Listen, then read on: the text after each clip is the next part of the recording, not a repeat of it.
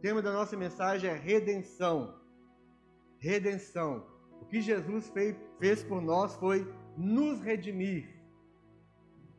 E, e, e existe uma palavra muito específica que traduz tudo isso. Nós vamos falar hoje à noite. Redenção foi exatamente o plano e o propósito de Jesus por cada um de nós. Redenção significa um processo pelo qual o homem pecador é resgatado da prisão do pecado e entra num relacionamento com Deus por meio de sua graça e do pagamento feito na morte de Jesus. Ato da compra de algo que fora seu. Readquirir algo que foi retirado temporariamente do seu poder. Redenção pode ser empregado também no sentido de liberdade, libertar, livrar, no sentido de redimir alguém que corria um grave perigo. Então, aquilo que Jesus fez por cada um de nós, ao morrer na cruz e ao ressuscitar, ele completa a obra, o plano original de Deus. Sai. O que está acontecendo com essa situação hoje?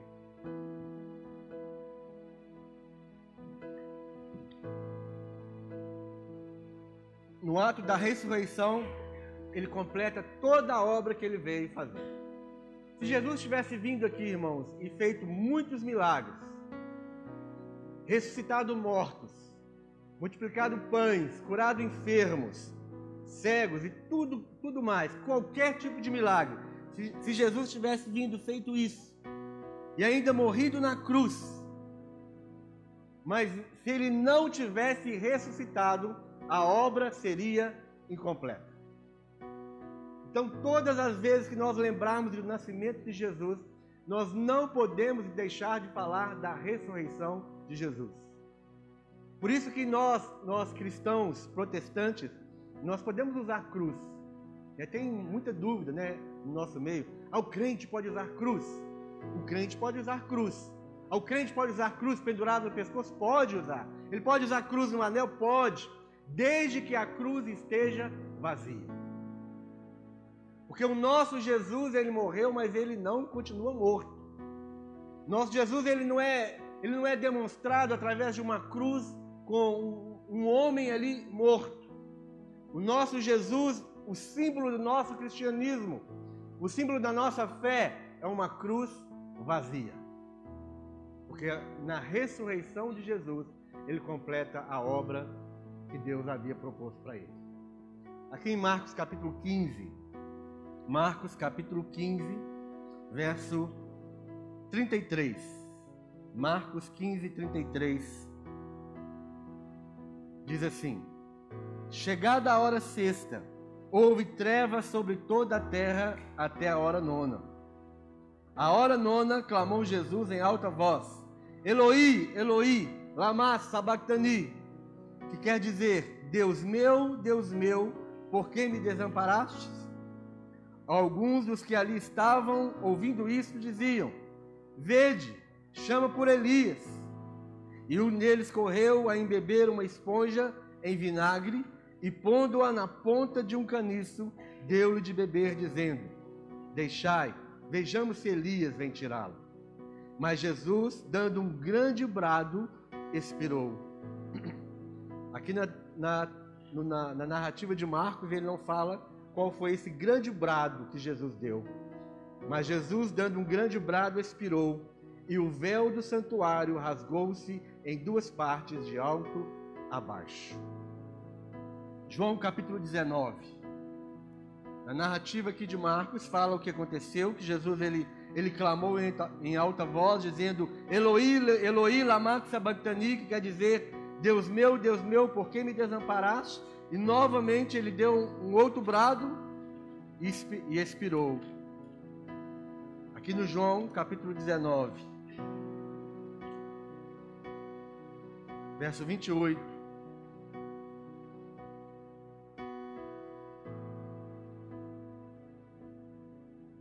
Depois, vendo Jesus que tudo já estava consumado para se cumprir a Escritura, disse: tenho sede.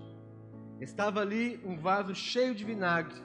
Embebe, embeberam de vinagre uma esponja e fixando fixando a um caniço de sopo, lhe chegaram à boca. Quando, pois, Jesus tomou o vinagre, disse: Está consumado. Inclinando a cabeça, rendeu o espírito. Lá em Marcos nós lemos que ele deu um grande brado e expirou. E aqui em João nós lemos: Quando, pois, Jesus tomou o vinagre, disse: Está consumado. E inclinando a cabeça, rendeu o espírito. Essa palavra está consumado para nós aqui, irmãos, pode ser que não faça muito efeito. Quando, quando nós lemos isso aqui, ou quando nós ouvimos essa narrativa aqui, pode ser que não faça tanto sentido como ela deveria fazer em nossas vidas. Todos nós até podemos saber o significado, ou qual é a tradução, qual é a palavra original no grego aqui, quando diz está consumado. Mas isso deveria produzir algo no nosso coração, na nossa fé, na nossa vida cristã, algo assim tão poderoso que isso, isso realmente deveria mudar a nossa crença. Uma das coisas mais importantes é como foi que Jesus achou forças para dar esse último grito. Todo mundo sabe que um homem pendurado numa cruz, com os braços abertos e depois de apanhar muito, depois de perder tanto sangue, Qualquer médico pode atestar para nós que ele não teria forças para dar um grito sequer. Talvez um sussurro. De forma alguma, Jesus não seria capaz de dar um, um grito, de dar um, um, brado. Aqui fala brado. Ele, ele, ele bradou, ele gritou, ele disse: Está consumado clinicamente falando, naturalmente falando, ele não seria capaz de fazer isso. A importância dessa última palavra de Jesus na cruz é algo que precisa entrar no nosso coração. A obra de Jesus só é completa quando nós entendemos o que ele disse. A obra de Jesus na sua vida só vai ser completa, somente será eficaz verdadeiramente quando você entende aquilo que Jesus disse. E a palavra usada por Jesus, que Jesus ele falava grego, ele, ele, ele falava aramaico, ele falava hebraico, mas ele disse tetelestai. Tetelestai, uma palavra grega com um significado tremendo para nós, crentes. E tetelestai significa está consumado. Significa uma dívida que foi quitada posse de uma propriedade. O preço foi pago. Está cumprido, finalizado, consumado. Não há nada a ser feito. Nada resta para ser feito. Tetelestai, está consumado. O preço já foi pago. Ele já fez tudo aquilo que o Deus poderia fazer pela raça humana. De onde ele tirou forças para dizer tetelestai? Ele não, o homem não poderia fazer isso, mas essa palavra tetelestai ecoou e está ecoando até hoje no grande universo. Se, nós, se naquela época tivesse uma máquina de gravar, eles, essa máquina gravaria o eco dessa palavra que Jesus bradou tetelestai. E até hoje essa palavra continua ecoando, ecoando e ecoando no universo, trazendo efeitos sobre os principados e potestades, sobre os anjos celestiais, os anjos do bem, e também sobre os anjos do mal, sobre os principados e potestades. Todos eles estão ouvindo: Tetelestai, Tetelestai, Tetelestai, está consumado, o preço já foi pago. Mas isso precisa ecoar também no nosso coração, nos nossos ouvidos. Nós precisamos entender que tudo o que precisava ser feito, Jesus fez. E ele bradou em alta voz: o preço já foi pago, está consumado.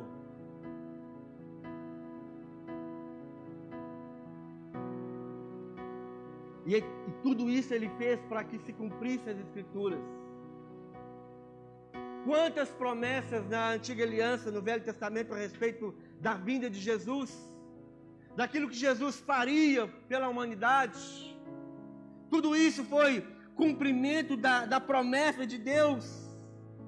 Começando em Gênesis, capítulo 3, versículo 15, em que Deus faz uma promessa falando que da, da descendência da mulher viria aquele que esmagaria a cabeça da serpente. E no momento da cruz, no momento que, que Jesus fala, tetelestai, é como se fosse um, uma, uma, uma marretada. Quem é a marreta do Thor?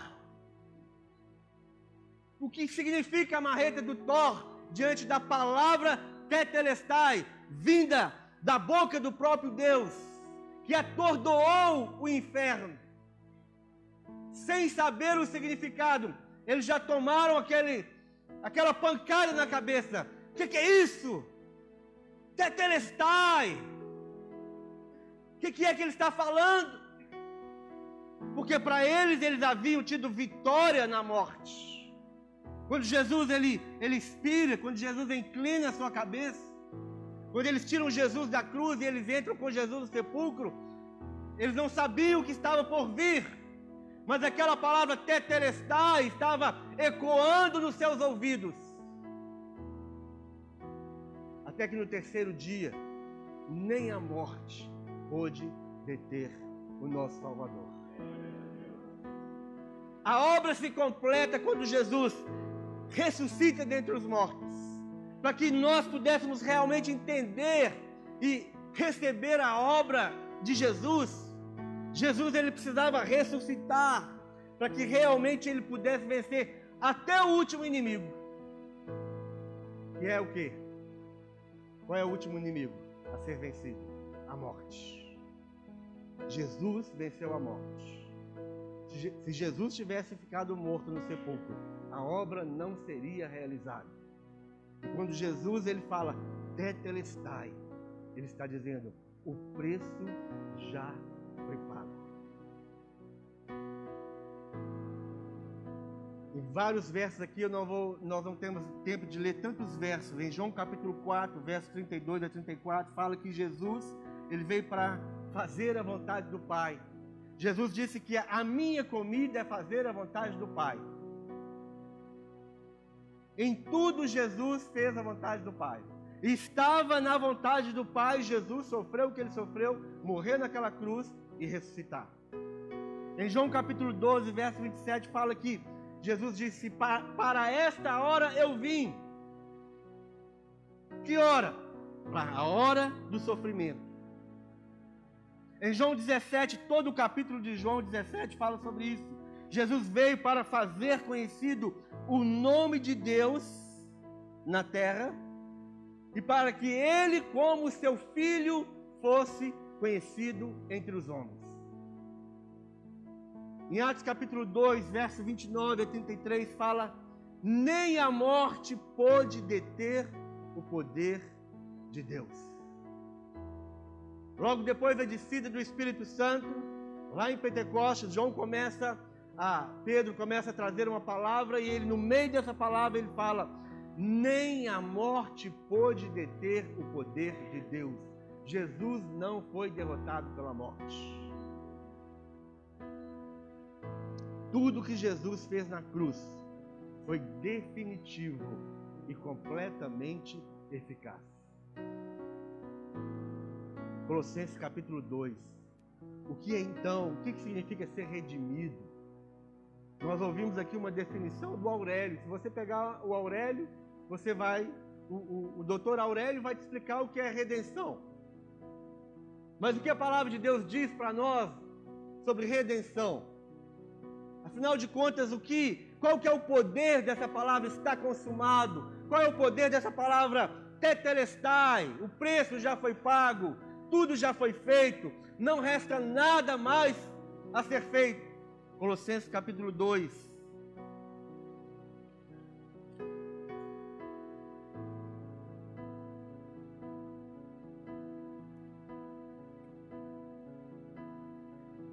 Colossenses 2. Vamos ler a partir do verso. Verso 8. Colossenses 2, 8. Cuidado que ninguém vos venha a enredar com sua filosofia e vãs sutilezas, conforme a tradição dos homens, conforme os rudimentos do mundo e não segundo Cristo porque nele habita corporalmente toda a plenitude da divindade. Também nele estáis aperfeiçoados. Ele é o cabeça de todo o principado e potestade. Nele também fostes circuncidados, não por intermédio de mãos, mas no despojamento do corpo da carne, que é a circuncisão de Cristo. Tendo sido sepultados juntamente com ele no batismo, no qual igualmente fostes ressuscitados mediante a fé no poder de Deus que o ressuscitou dentre os mortos.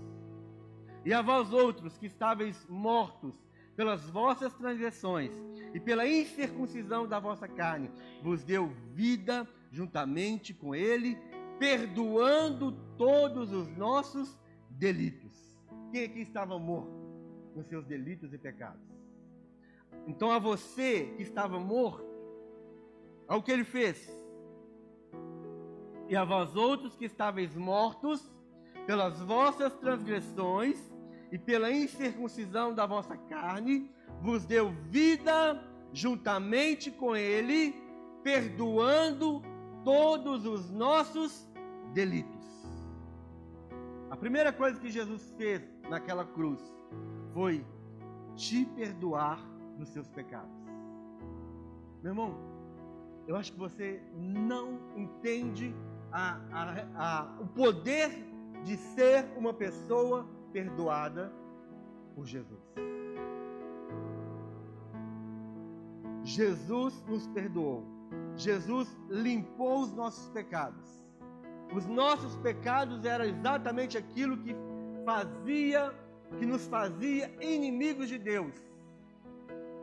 Quando nós estávamos debaixo do pecado, nós éramos inimigos de Deus, inimigos do nosso Criador.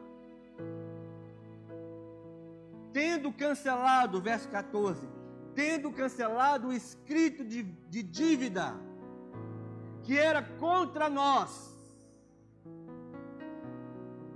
Existia um escrito de dívida que era contra você. Estava escrito diante de Deus, devedor, devedor. Por que, que nós éramos devedores a Deus? Porque um dia Deus nos colocou, através de Adão e Eva, num jardim. E Ele nos fez a sua imagem e semelhança. E Ele nos deu poder, Ele nos deu autoridade, poder para multiplicação, poder para dar nome às suas criaturas. Deus nos deu poder Deus nos fez a sua imagem e semelhança. E nós viramos as costas para Ele. Então nós nos tornamos devedores. Eu devo a Deus. E esse, esse escrito de dívida estava ali constantemente entre a minha vida e Deus. Mas no verso 14 fala: tendo cancelado o escrito de dívida que era contra nós e que constava de ordenanças, o qual nos era prejudicial, removeu inteiramente, encravando-a na cruz. O seu escrito de dívida, que para nós parecia que esse escrito de dívida, nós, nós poderíamos pagar esse escrito de dívida, nós poderíamos cancelar esse escrito de dívida através de ordenanças através de pode e não pode, de faz e não faz, de bebe não bebe, de come não come, de faça não faça. Não! Nós não poderíamos cancelar nenhum escrito de dívida através de ordenanças, mas somente através do tetelestai de Jesus na cruz do Calvário. Foi ele quem cancelou, foi ele que pegou o escrito de dívida ele rasgou, ele disse: está consumado, o preço já foi pago. Foi ele quem rasgou o escrito de dívida que estava entre você e Deus. A sua dívida não era com o diabo, não era com Satanás. Ele simplesmente pegava aquela, aquele, escrito de dívida e ele ficava jogando na cara de Deus, jogando na sua cara, jogando na cara de Deus, jogando na sua cara. Você não devia nada para ele, você devia para Deus. E o próprio Deus rasga esse título de, de dívida fala: Tetelestai, o preço foi pago. Verso 15: E despojando os principados e as potestades, publicamente os expôs ao desprezo, triunfando deles na cruz. O que Jesus fez? O que é redenção então? Ele nos deu vida, Ele perdoou todas as nossas transgressões, Ele rasgou o escrito de dívida que era contra nós, e Ele expôs publicamente os principados e potestades nós tínhamos um escrito de dívida que era contra nós, que nos colocava numa posição de incapazes. Nós tínhamos um senso de, ser, de sermos devedores a Deus. E por isso nós, nós, todos nós aqui, nós estávamos tentando fazer cumprir ordenanças para que nós pudéssemos ser livres diante de Deus, ser aceitos diante de Deus. E aí nós acendíamos vela, Aí nós, fa nós fazíamos promessa. Eu fiz uma promessa, não sei nem por que, que eu fiz. Minha mãe me levou lá no Santo Antônio de Roça Grande e eu fiz primeira comunhão vestido de Santo Antônio. Sério? Minha mãe me vestiu de Santo Antônio eu não sabia nem por quê. Só faltou. Agora já tem, mas antes não tinha. Eu era menino de, de 10 anos de idade. E fui lá eu, pra, em Santo Antônio de Roça Grande, para pagar, pagar, uma promessa que nem, nem fui eu que fiz. Mas não sei porquê. Eu, perguntei minha mãe e ela nunca me respondeu por que ela fez essa promessa. E a gente fazia promessa, a gente acendia vela, a gente subia escada de joelho, a gente fazia, não comia, não comia carne na sexta-feira da paixão. Teve um dia que eu, eu apanhei de um menino porque era sexta-feira da paixão. Falei, não, você pode me bater. Hoje é sexta-feira da paixão, não vou fazer nada com você. Aí ele aproveitou. Me bateu. E eu fiquei lá, porque eu tinha que pagar, eu tinha que, né, eu tinha que fazer alguma coisa para agradar a Deus. Não é isso que a gente faz? Ou a gente fez? Porque tinha um escrito de dívida. Nós, senti, nós nos sentimos devedores.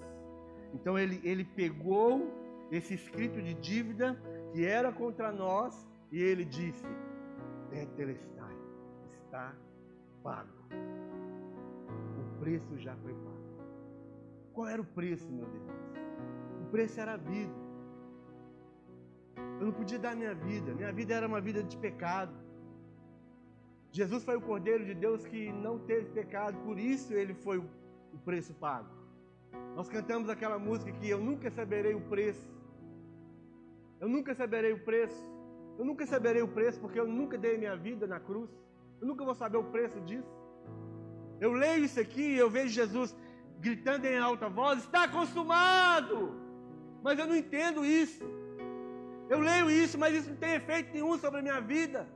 Nós lemos isso na Bíblia falando: Deus meu, Deus meu, por que me desamparaste? Elohim, Elohim, labak sabachthani. Mas eu não entendo isso, isso não é a minha realidade. Isso não é a sua realidade. Jesus teve o horror de ser separado de Deus na cruz. Meus irmãos, Deus virou as costas para Jesus na cruz. Por que, que Deus virou as costas para Jesus na cruz? Porque Jesus estava cheio dos seus pecados. Jesus tomou sobre ele os nossos pecados, todos os pecados da humanidade, todos os pecados os pecados que foram cometidos e os pecados que ainda serão cometidos. Todos os pecados. Deus virou as costas para Jesus, sim, ao ponto de Jesus sentir a separação e dizer: Deus meu, Deus meu, por que me desamparaste? Mas isso não é a nossa realidade. Por que, que não é? Porque quando nós pecamos, nada acontece. Nós não sentimos o horror de ser separado de Deus nós mentimos, nós nos prostituímos, nós, nós fornicamos, nós roubamos, nós, Nós fazemos tanta coisa errada, isso não produz nada em nós. Nós não sentimos o horror de ser separado de Deus. Nós falamos uma mentira e isso não traz efeito nenhum. Nós ligamos nosso computador e ficamos lá olhando pornografia e isso não tem efeito nenhum em nós. Nós falamos mal dos irmãos e isso não tem efeito nenhum. Nós fofocamos e isso não tem efeito nenhum. Porque nós não sabemos o que significa Deus meu, Deus meu, por que me desamparaste? E nós não entendemos o que é tetelestai, está consumado.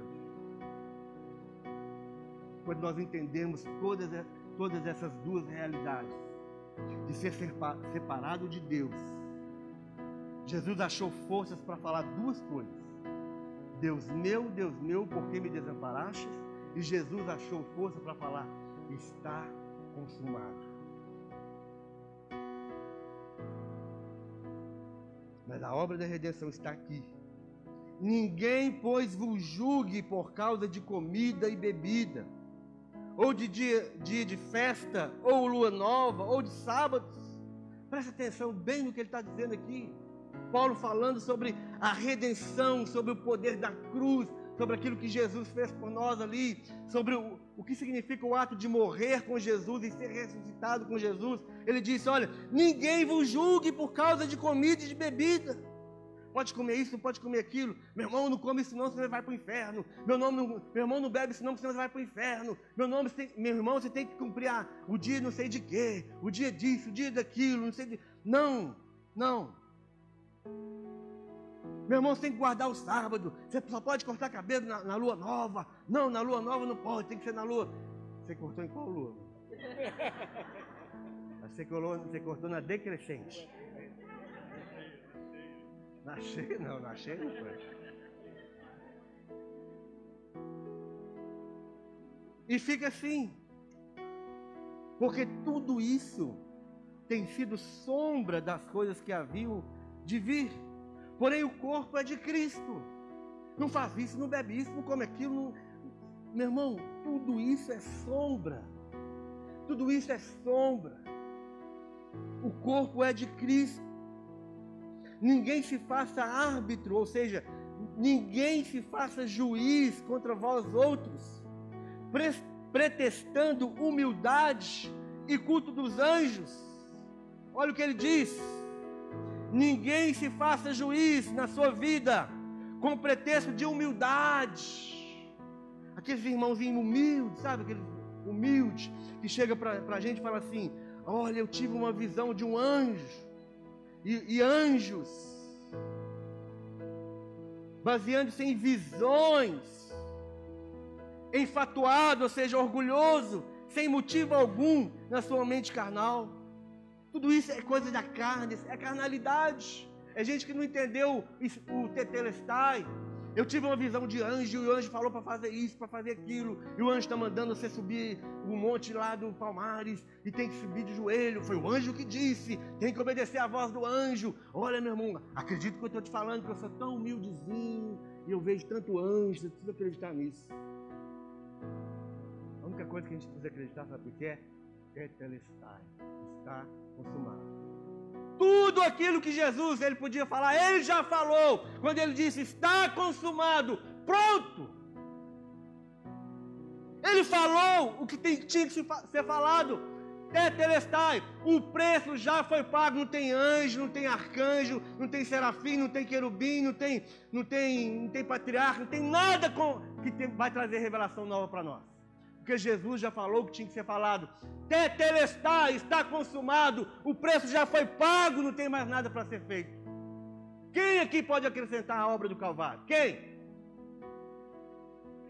Qual anjo pode descer do céu e acrescentar algo na obra da redenção, no processo de redenção? Quem?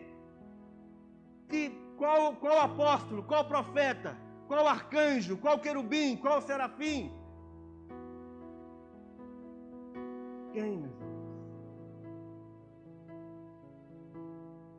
E não retendo a cabeça, da qual todo o corpo, suprido e bem vinculado por suas juntas e ligamentos, cresce o crescimento que procede de Deus.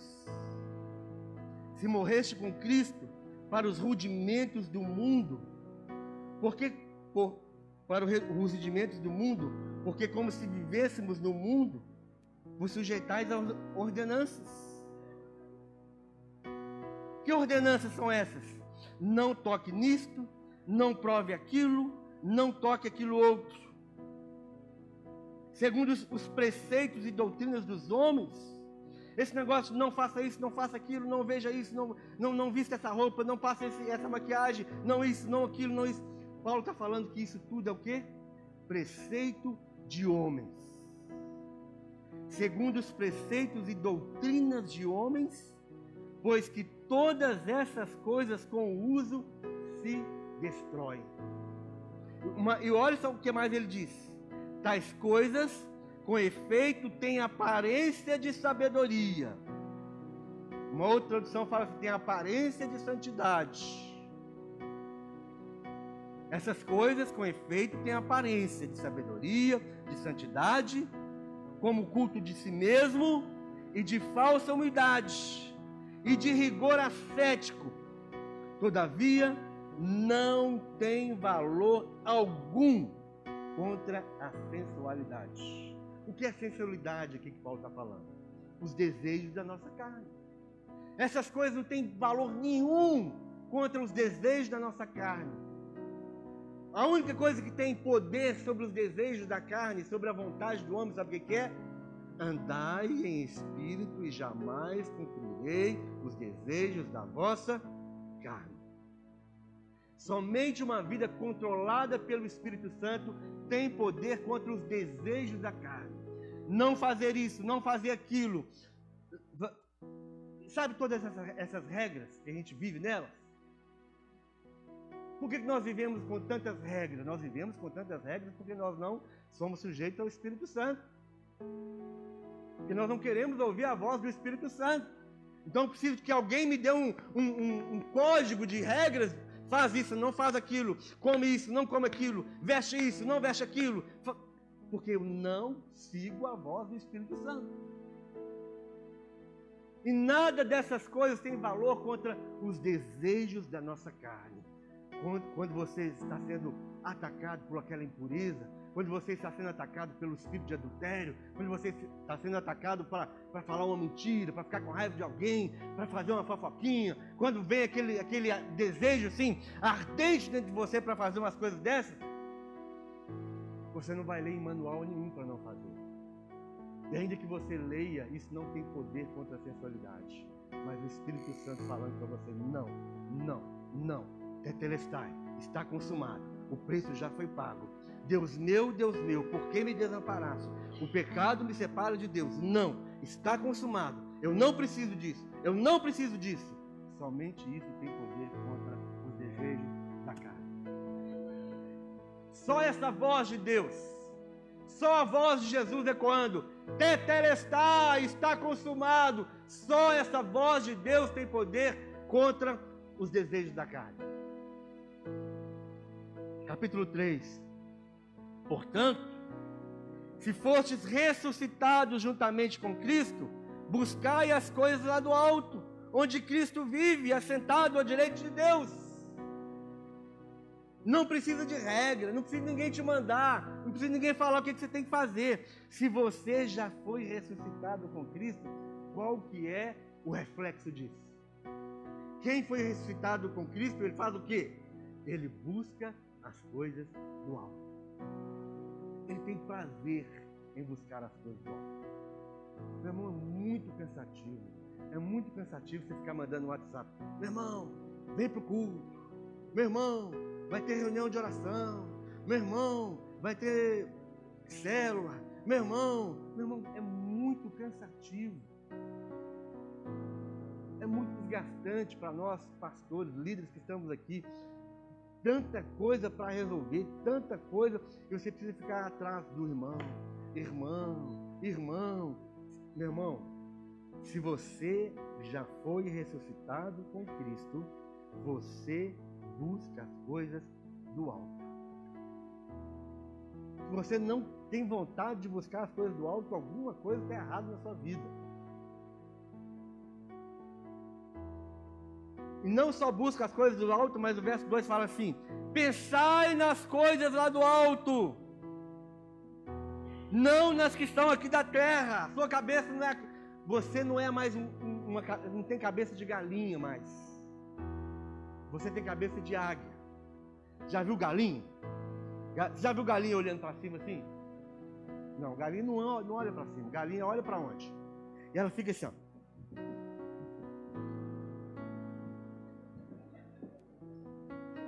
Ela fica ciscando, procurando uma migalhazinha, uma minhoquinha, uma minhoquinha, uma formiguinha ali tá na jurinha, mais, mais gordinha, para ela, ela fica lixa, ela fica lixa. Parece que a gente é assim às vezes.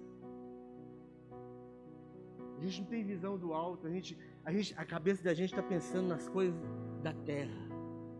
Por que, que nós estamos pensando nas coisas da terra? Porque nós não fomos ressuscitados com Cristo. Porque aquele que é ressuscitado com Cristo, ele não pensa nas coisas da terra, mas ele pensa nas coisas do alto. Muito simples. Porque morrestes e a vossa vida está oculta juntamente com Cristo em Deus. Quando Cristo, que é a nossa vida, se manifestar, então vós também se sereis manifestados com Ele em glória. Está falando agora da vinda de Jesus. Vai chegar um dia em que o Cristo ressurreto vai se manifestar. O Cristo glorificado vai se manifestar nas nuvens. Nós seremos verdadeiramente como Ele é. Mas até então, tem algumas coisas aqui que a gente precisa tomar posse. Fazei, pois, morrer. O que, que tem que fazer então, até que aconteça a manifestação dele? Fazei, pois, morrer a vossa natureza terrena. Quais são elas? Prostituição, impureza, paixão lasciva, desejo maligno, avareza, que é idolatria, porque todas essas coisas vêm a ira de Deus.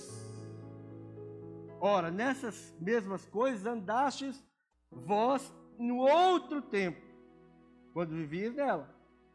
Está falando de algo que foi passado. Você não faz mais isso. Você não anda mais nesses pecados. Você não tem mais esse estilo de vida de, de ira, de, de idolatria, de ganância, de prostituição, de impureza. Não, você não, isso não tem na sua vida mais.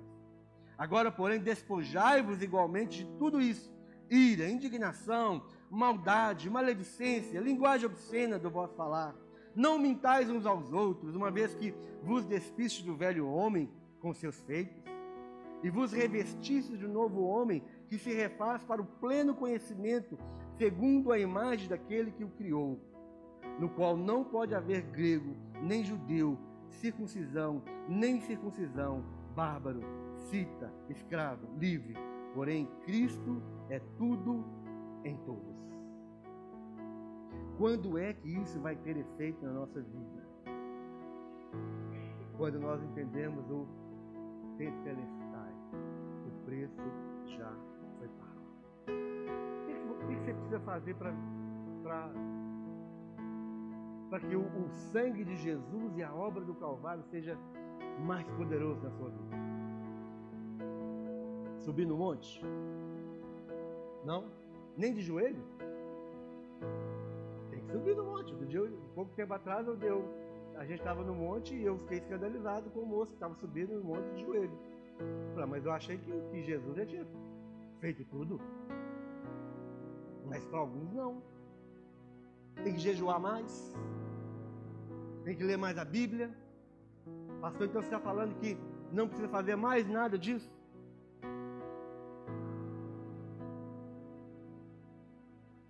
Para ser salvo, não. Se você faz isso para ser salvo, você está querendo tomar o lugar de Jesus na cruz. Porque tudo o que precisava para a nossa salvação, Ele já fez. Tudo o que precisava para rasgar o escrito de dívida, tudo o que precisava para nos perdoar, tudo o que precisava para expor publicamente os principados e potestades, Jesus já fez. Você acredita nisso? estão muito quietos. Estou achando que vocês não estão acreditando nisso. Está muito fácil. Está muito fácil, pastor. Arruma um negócio mais, mais complicado. A gente gosta de coisa complicada. E é verdade, a gente gosta de complicar a coisa. É tão fácil. É tão fácil. Para você entender o tetelestai e viver o estar consumado de Jesus, você precisa só de uma coisa. Que eu sempre falo isso aqui e vou repetir. Só de uma coisa. Carregar o boi. O que é o boi?